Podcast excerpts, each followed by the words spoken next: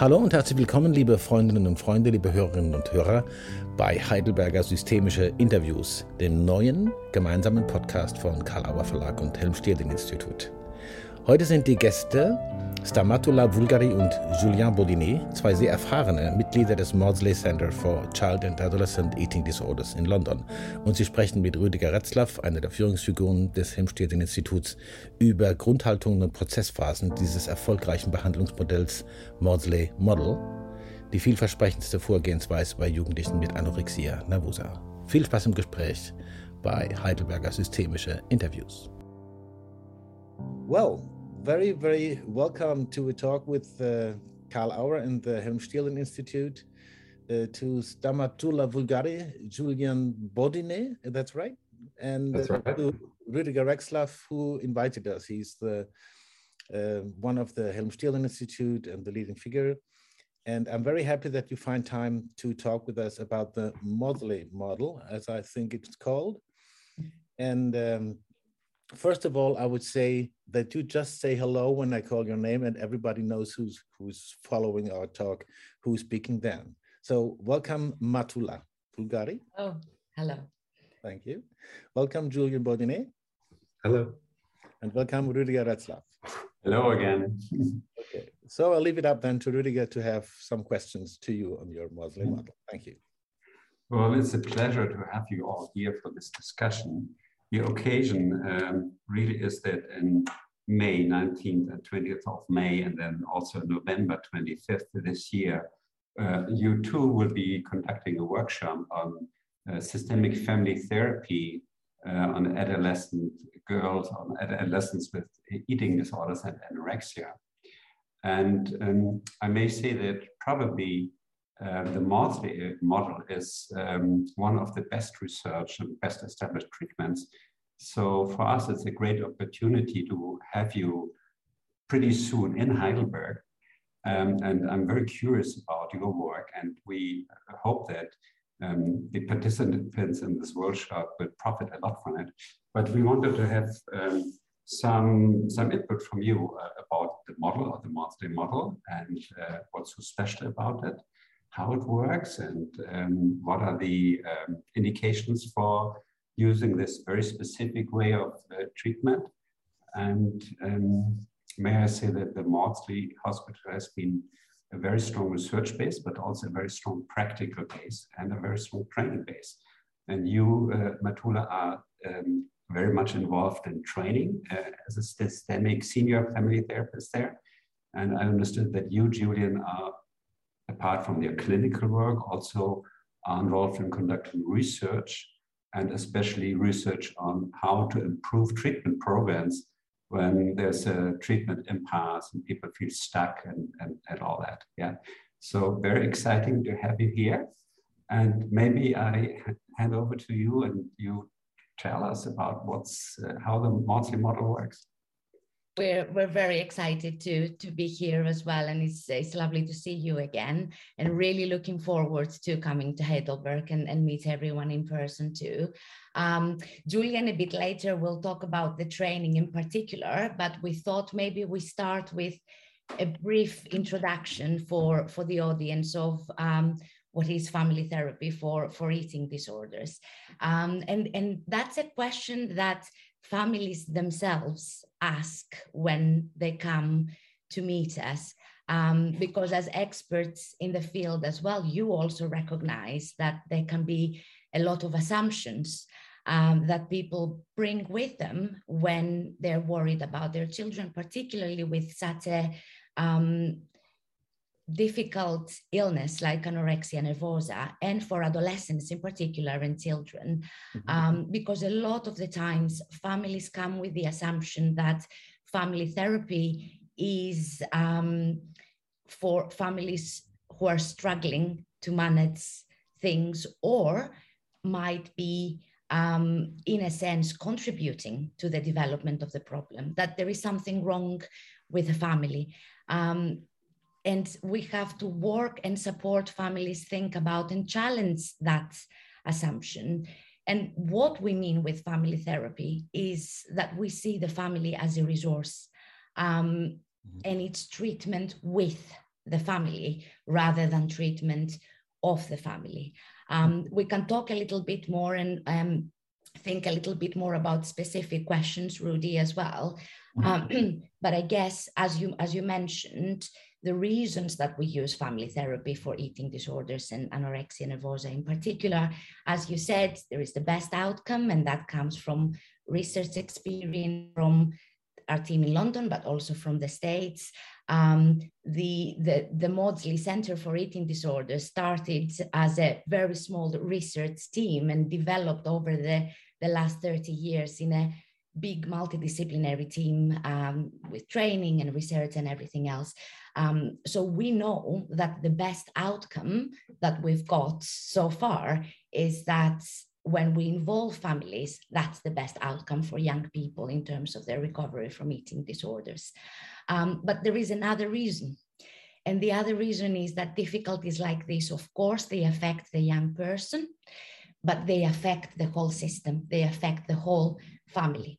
And we know that, we see that when we see families who maybe have struggled with a problem like this for longer, they become stuck, they become hopeless, um, and issues of guilt and shame and blame emerge within this family system.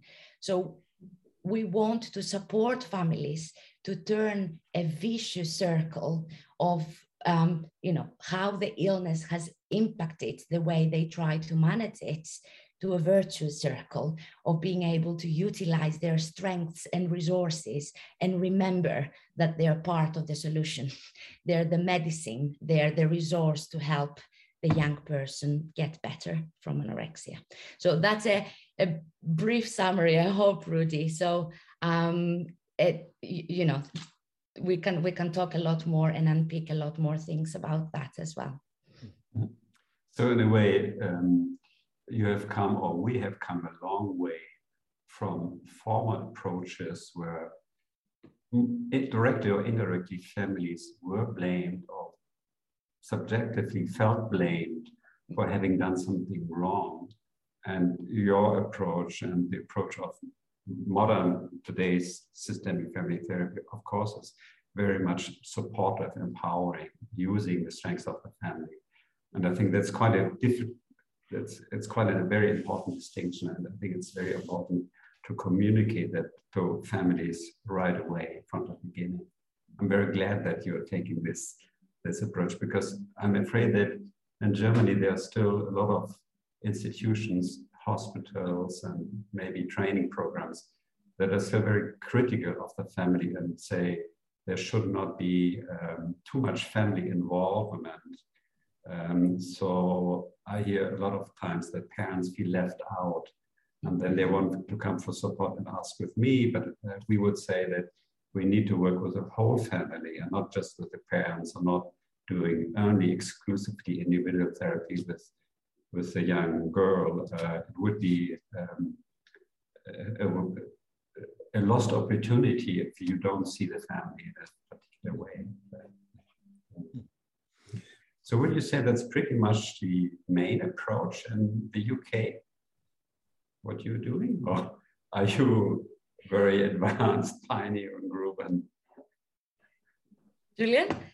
I would say that it, it's the predominant model. Now, of course, one thing that's happened since the sort of, you know, I guess since the 70s and before is that the model is becoming more and more described in the literature, isn't it? So I think people are it, has been manualized by several different groups and people are doing things in lots of different ways. And so I think what's interesting that's happened over the last 10 or 20 years is now it's we're beginning to build a, a, lot more data about how the treatment not just does it work but maybe how it works and what might be influencing better outcomes or what might be getting in the way of outcomes. And this is often a focus of the research I'm doing, like you were saying. Um, and so I think every team probably has their own flair, if you like, because one thing that we do also think a lot about is we need to make sure the treatment fits each family specifically and that it fits within the context that you're doing it. And so I mm. think we need to recognize that one size won't fit all. Mm. And that is true for the families, but that is true for the service as well. So we we do a lot of training, which Matula is very aware of as our training coordinator. Um, and one thing that we do a lot is we want to make sure we're training teams of people or groups of people that work together. And within our training, we're building in time to make sure we think very much what is this going to look like in your context with the families that you're seeing. So it, it's interesting to see how it's changing and shifting and, and individualizing, I guess. Mm-hmm thinking of families who call for an appointment and who are looking for support because of uh, an adolescence with anorexia, oftentimes they are totally um, uh, in despair and feel very, very uh, hopeless. And they ask, uh, we don't know how to bring our daughter to eat. Uh, how can we do that? We need some experts, we need a hospital, we need somebody to take over. Now, your approach really is um, that the family does most, in a way, most of the work. Is that correct to say? I mean, they're very much part of the solution. And um, if I imagine a family coming here, they would say, but how, how do we get our daughter to eat? She's just refusing. She won't do it. We can't do that. We don't want to use force. We want to, um, we're looking for insight. She, she should um, she should have the idea of wanting it herself, but she doesn't. Yeah. So, what would you say to such a family? That, that's really interesting, Rudy, because as I'm sure, as you said, you hear that we we hear that as well, and I think the way we're thinking about um, understanding how the family organizes itself around a problem like anorexia. When we first meet with families, we have to remember the words of Lynn Hoffman that we, we see the original problem plus what has stuck on it uh, over the course of the evolving illness and mm. you know families really at the beginning really try to remember and use their strengths and resources that they had to use as families um, dealing with other problems or parenting or you know the young people entering adolescence they try to do that but because the young person is is unwell and has developed um, an illness they feel not understood or um, you know upset or that people don't get them parents then feel quite um, they can feel quite you know stuck that they're doing things wrong that don't you think we've tried this before and either they back off or they persist even more that gets the young person feeling more misunderstood mm. um, and and you know get stuck into this vicious cycle. And when families come to us, we talk a lot about these patterns mm-hmm. of interaction that have developed through their attempts. And we're trying to help them to remember their strengths, but also we're very clear when we say that you know understanding where the young person is coming from validating their distress but also recognizing that early on in treatment uh, mm-hmm. and when young people are starved, and we think a lot about starvation and neurobiology as well, um, it's very hard for them to make changes on their own. Mm. They need the support of their family and the team, of course, that would guide them through that process. We create that safe base that mm. we can help people, you know, try things that that work for them. Um, but we also reframe that idea of control to care. We want parents to be able to care for their children, trust them, support them to do something that otherwise would be very hard for them to do on their own. And we know that when someone is so unwell and malnourished and starved, we cannot, you know, the first thing that needs to change is them getting better physically. Mm-hmm. And in time, emotions and thoughts will get better as a mm. result of that as well. So we, we very much focus on on early stages of treatment. And as you know, Rudy, we think about different phases of treatment and things that we do in different phases of treatment as well. So the focus of that initial phase is to engage the family in refeeding and turning around mm. the effects of starvation on young people. So could you describe these phases a little bit more? Yeah, Julian, would you like to, to talk a little bit yeah. more? Yeah. So the model that we are working under has four phases. So, like Matula said, the beginning of treatment or phase one, the main focus is going to be making sure that we've engaged the family. And by engaging the family, we mean all members of the family. And I think that's been more of a focus as we continue to develop the model. We often um, get feedback that it feels very, or it can feel very parent focused. And one thing that we're trying very hard to do is to make sure we engage all members of the family, especially the young person, um, in that process. Because what we're really trying to do in that phase is promote understanding and build trust. And from a base of understanding and trust, that is the platform that we then begin to do the therapeutic work. Now, phase one is a little bit misleading in the number because really engagement has to be all the way through treatment. It just is the beginning focus of what we do. And if we ever come to a point during the treatment in any other phase and we feel engagement is lost or it's somehow broken down, we would always, of course, go back to that. So it really is the foundation of the work that we do. So we begin with phase one engagement.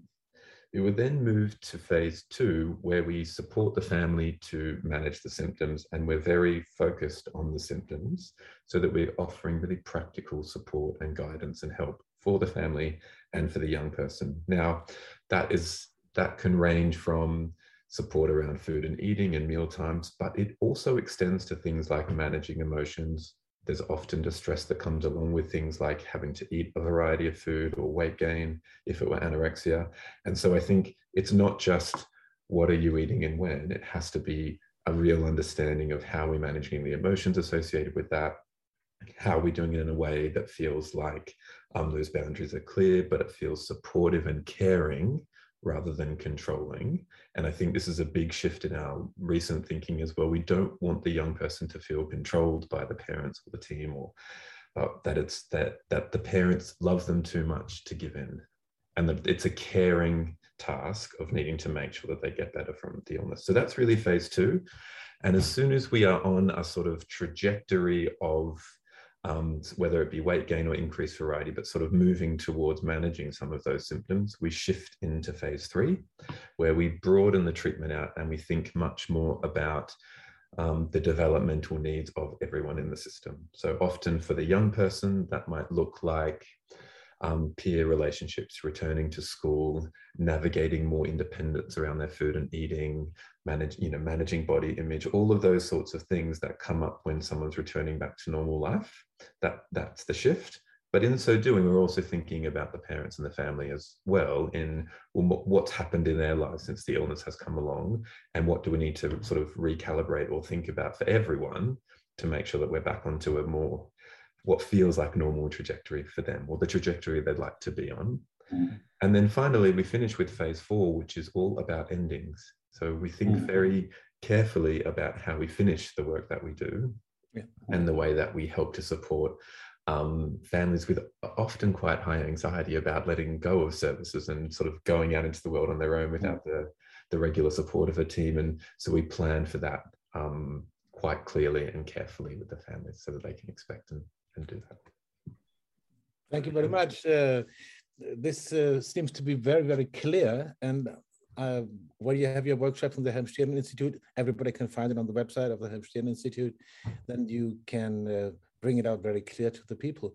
I have one question that interests me, and I think there are some people that are listening to us from a professional side, and some people from a side who don't work so professionally, but I think, well, that could help to somebody I know how can I bring somebody uh, in families or professionals to be encouraged to say, I change it now and I start to work in your in your model to encourage myself to say uh, I'm able to do that. Of course, looking at the workshop, but I think there must be a first phase to change the view and say I'll try now to bring the family to see themselves as a resource and not as the problem. Is that right? That's that, that's exactly right. I think if I'm understanding your questions about it's about how does how do we support people, whether they're professionals or otherwise, to make that shift from moving to make the shift. yeah, I I think the the way that we think about it is we try and focus on each individual and the family as a whole, the strengths that they have, and we try to look at past successes and ways of interaction of interacting and i guess what we try and do is we think a lot about even if a pattern of interaction feels challenging or difficult or or it's highly emotional we we would think a lot about what's the intention and the meaning behind what people are trying to do? So even if a parent is trying their best to maybe support their child and maybe they're sort of listening in or something like that i think what we encourage people to do is try and think what what are they what's the intention behind their behavior mm-hmm. what are they hoping to to, to cut to get across even if it doesn't always feel that nice in the moment or maybe it comes across a bit clumsy or or mm. something like that so i would encourage people to think about their intentions and the meaning of what they're trying to do mm-hmm. Okay. And, and, restoring their positive experiences. You know, I think we all have to hold on to this um, idea that most families are well functioning families with good attachments, um, with good intentions uh, about supporting and raising and expertise in doing that with their children as well. And of course, I'm not suggesting that that's the case with everyone, but I think most families um, who we see are you know that type of family if you like. And that again it doesn't mean they don't have to make changes. We are there to support them to make those changes. But we start off from that belief that the family is the resource.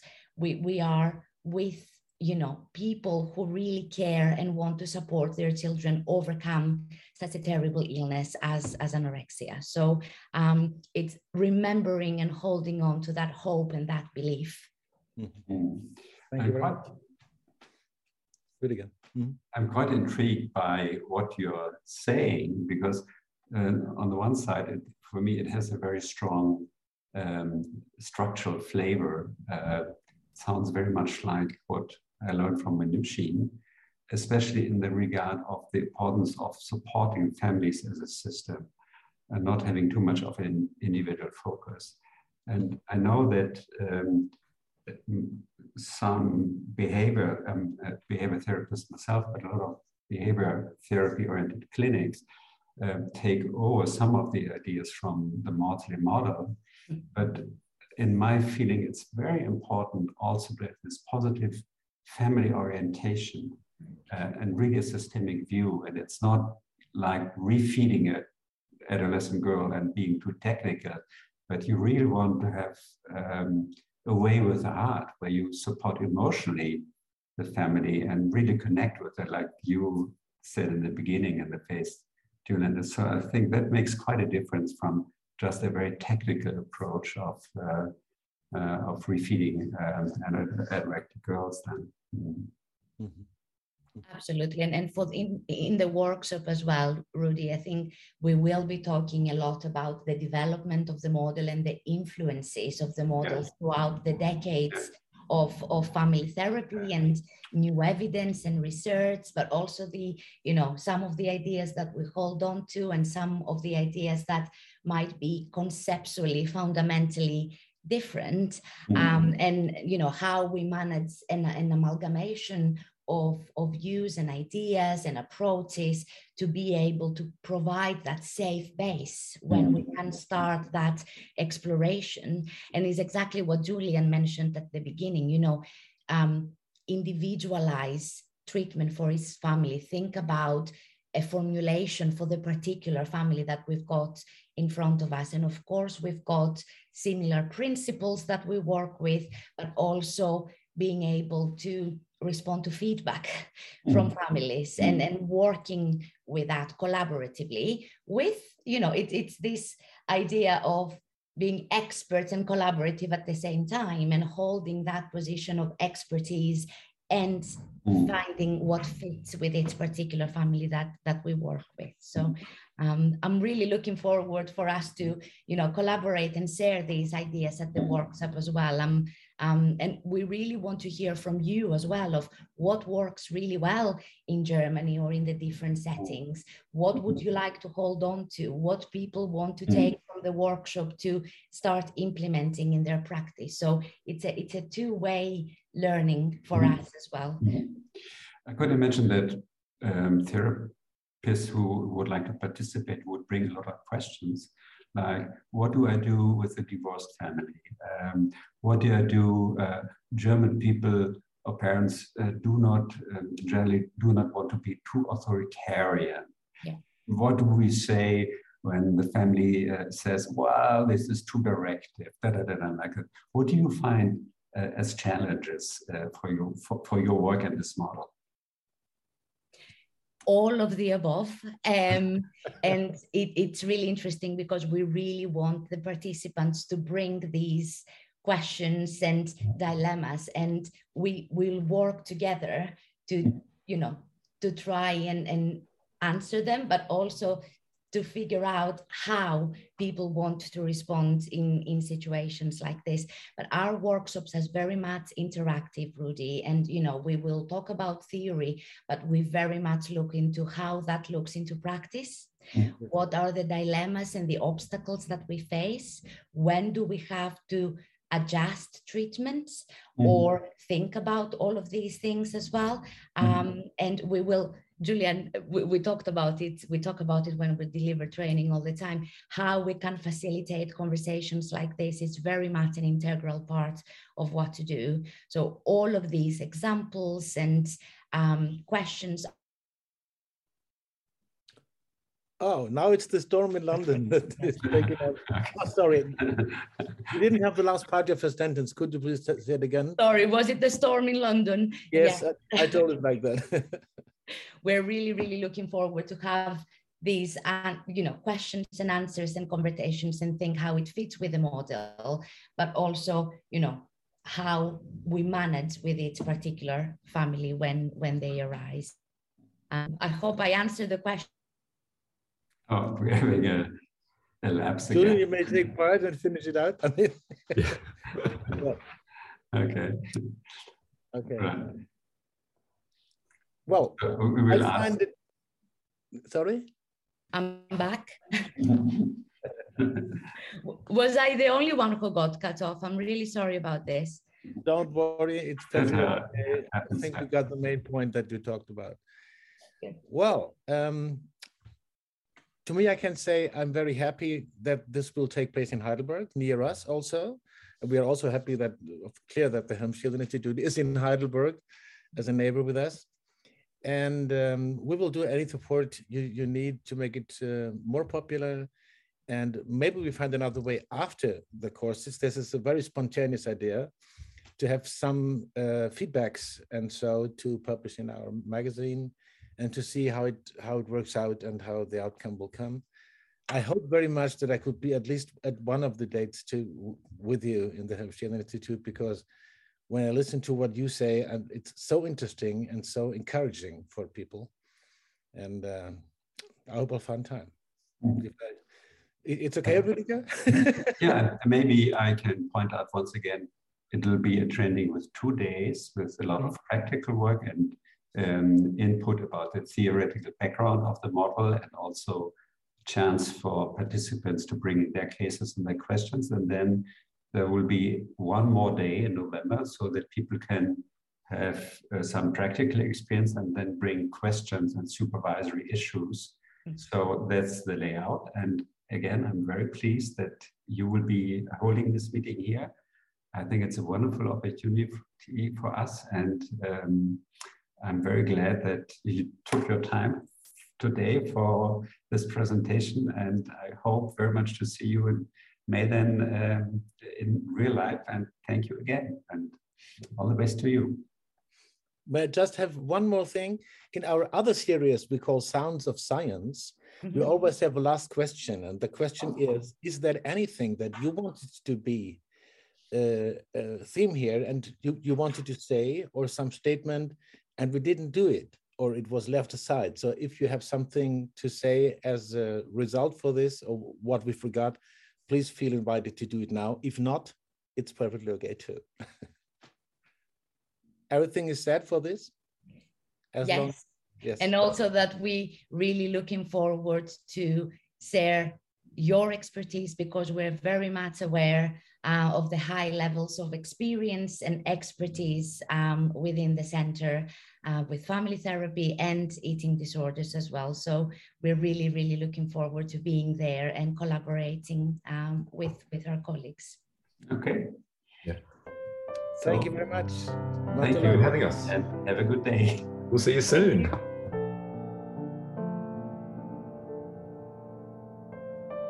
Das Maudsley Model, vorgestellt von Stamatula Vulgari und Julien Baudinet im Gespräch mit Rüdiger Retzler. Vielen Dank für das Gespräch und vielen Dank für die Aufmerksamkeit, liebe Hörerinnen und Hörer. Vergesst nicht, positive Bewertungen zu hinterlassen, wo immer ihr Heidelberger systemische Interviews hört und verfolgt. Und gerne teilnehmen am Workshop. Alle Informationen finden sich unter hsi-heidelberg.de und natürlich viele weitere spannende Infos bei karl-auer.de, im Karl Auer Magazin und überall, wo ihr Karl Auer Bücher findet und lesen könnt. Danke fürs Dabeisein und bis zum nächsten Mal bei Heidelberger Systemische Interviews.